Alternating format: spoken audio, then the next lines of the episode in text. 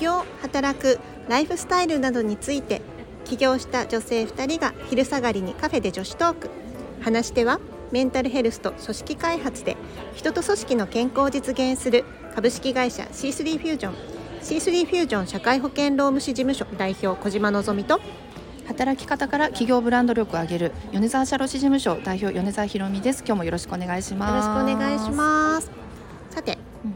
今日のお話ですけどこの間ねひろみさんが行政書士の学校でセルフブランディングについてセミナーをしたということでちょっとこの私聞きたかったなと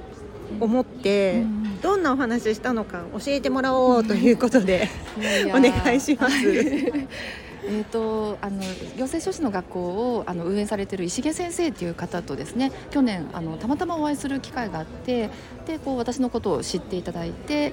でこうセルフブランディングの本をまあ、ちょっと出させていただいたんですけれどもそれでこう米沢さん話してということでご連絡いただいてもうありがたくもお話をさせていただく機会を持たせていただきました。でそこはあの私たちはね社労士なんですけれども行政書士の先生方向けにこうセルフブランディングについてお話をさせていただいたんですけど、まあ、簡単に言うとこう発信をしていきましょうとか自分たちをこうまず認知してもらって信頼関係を築いてこう仕事のお話をもらえるようにしましょう。とかあとはこうテキストでやり取りすることが増えるのでこう気持ちいいコミュニケーション具体的にはこういう書き方とかあのどうでしょうかっていう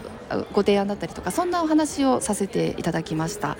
うん、その事業の人のセルフブランディングっていうとお客様にどんな印象を与えるかとかそういうことなのかこう事業として売れていくためには、うん、なんかこういうことをやった方がいいよとか、うん、そういうこともお話しするのかな。あそうですねまずなんか自分たちについてはあの自分たちがね商品になるわけなのでこう洋服だったり持ち物だったりとか例えば名刺一つとっても全てがこうあの見られるところになるので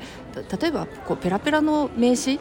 とかだと相手をがっかりさせてしまうと思うので、まあ、きちんとしたあの別にブランド物じゃなくてもこう品があるというかきちんとしたものを持ちましょうとかあとは、えーと、と業って言ってもたくさんあのいるのでで同じ事業の中でもいろんなことをしている人がいるのであの自分っていう存在をまず知ってもらって自分はどういうことに関心があってどういう強みがあってっていうのをまず言わないことには知ってもらえませんねっていうような、まあ、そんな話ですかね。なんかこう、うん、確かに特にね独立しているとまず、まあ、どんなに腕があったとしても知ってもらわないことにはその腕を試す場所がないっていうこともあるじゃないですか、うん、なんか知ってもらうための工夫ってどんなことがあるんですかね、うん、そうですね、まあ、まずは、ね、こう SNS っていうと身近にあって活用しやすいものなので活用しない手はないかなと思いますね。で SNS で発信するとか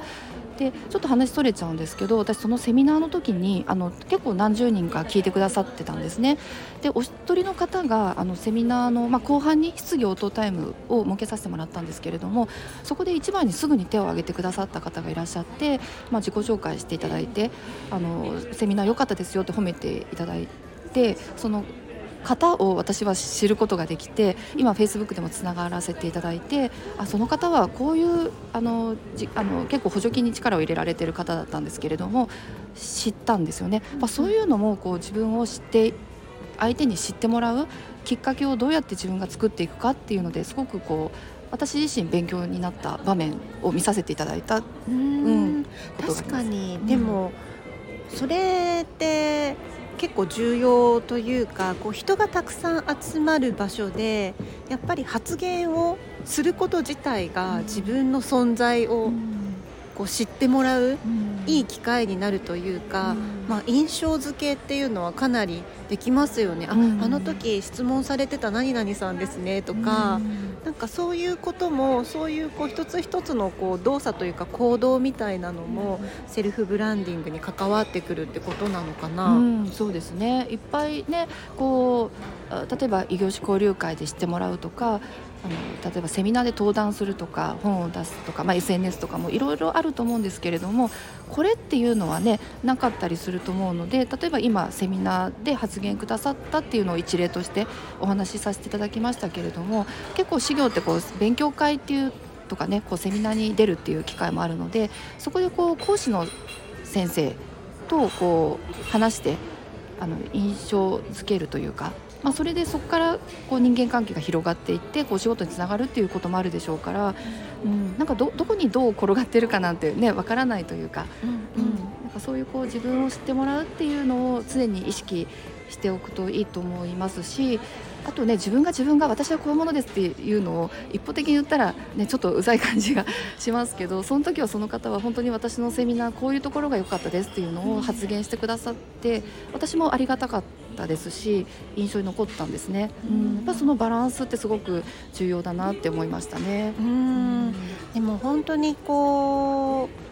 発言すりゃいいってもんでもなくて、やっぱりこう自分がやっていることだったりとかとこう自分の発言だったりとか所作みたいなものがちゃんと一致してたりとか相手に対してのこう物腰だったりとか言い方だったりとかこう自分が外に対してどんな印象を相手に与えているのかなっていうことをなんか意識しながら振る舞うっていうのはあの常に自分が商品の仕事をしている人にはすごく大切なブランディングなのかなって思いました。うんうんうんそうでその時あのオンラインだったんですけれどもあのその主催くださった、えーと、石毛先生は、まあ、主催者っていうのもあるとは思うんですけれどもすごくこう画面上画面上というかあの私の話、まあ、拙い話をですねすっごくうなずきながら、えーと、一生懸命聞いてくださってたんです、まあ、そういうふうに私は感じたわけなんですね。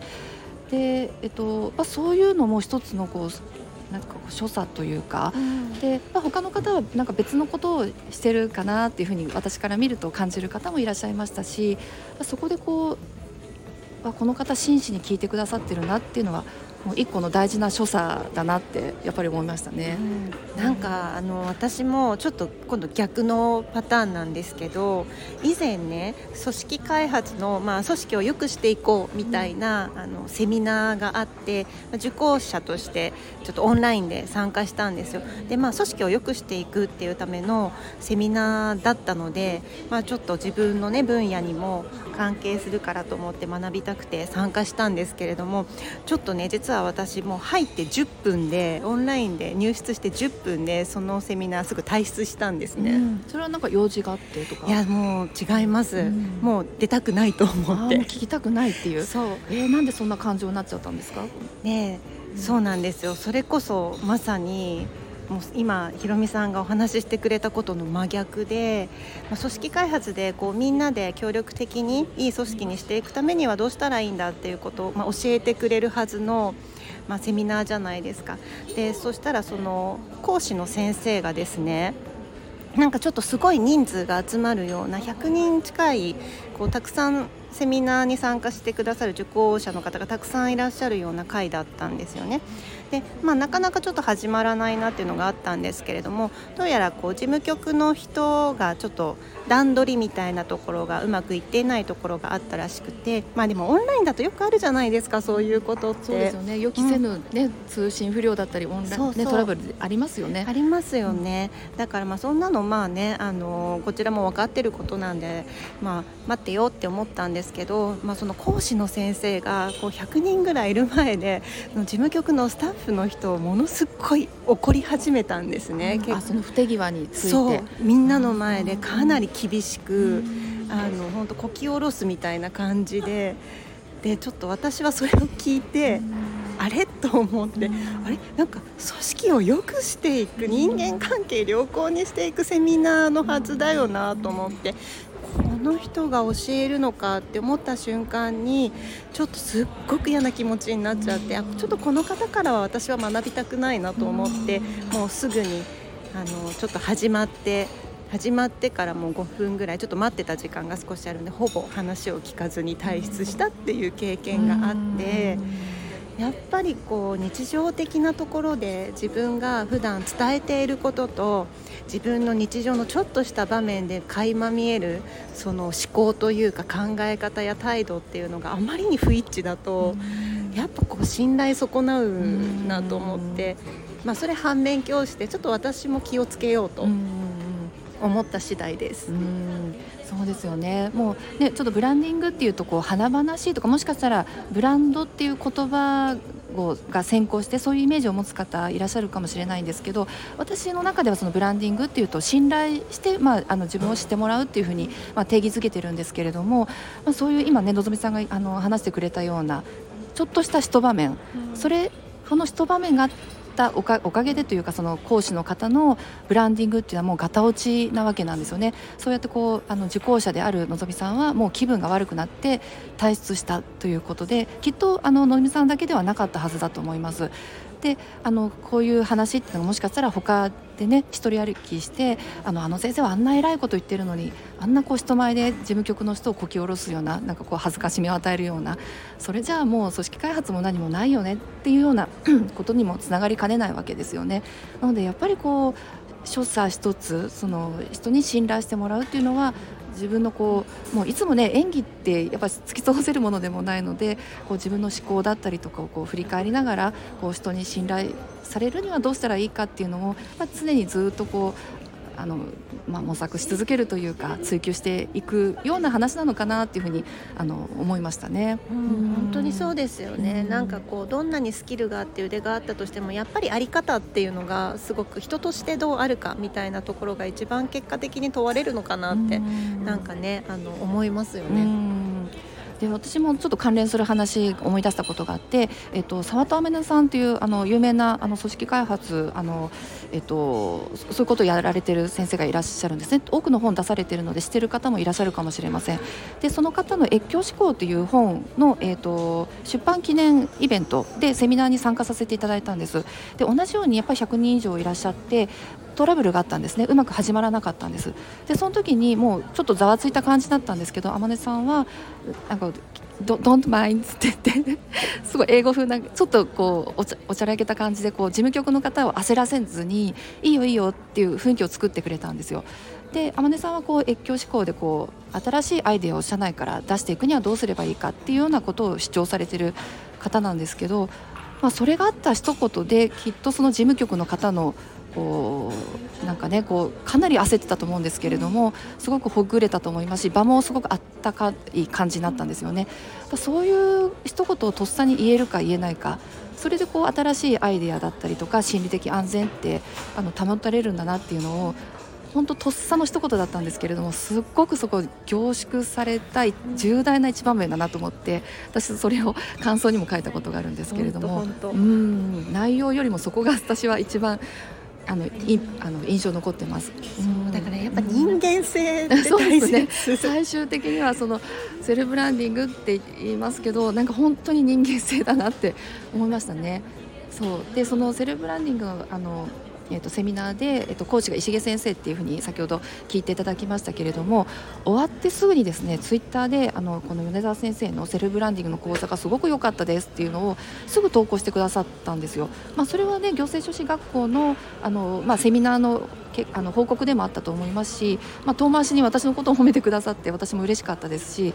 あのそういう行動をすぐ取ってくださる方っていやすごいなと思いましたね。うんでも本当にこうね自分が大切にしていることをただ思っているだけじゃなくて行動に出すっていうことによって自分のこうブランド力って上がっていくんでしょうね。うん、本当になんかなんかそれに尽きるなっていうふうに、あの今回あの私はまあ話す側でしたけどいろんなことをあの気づきをいただいたあの機会でしたね。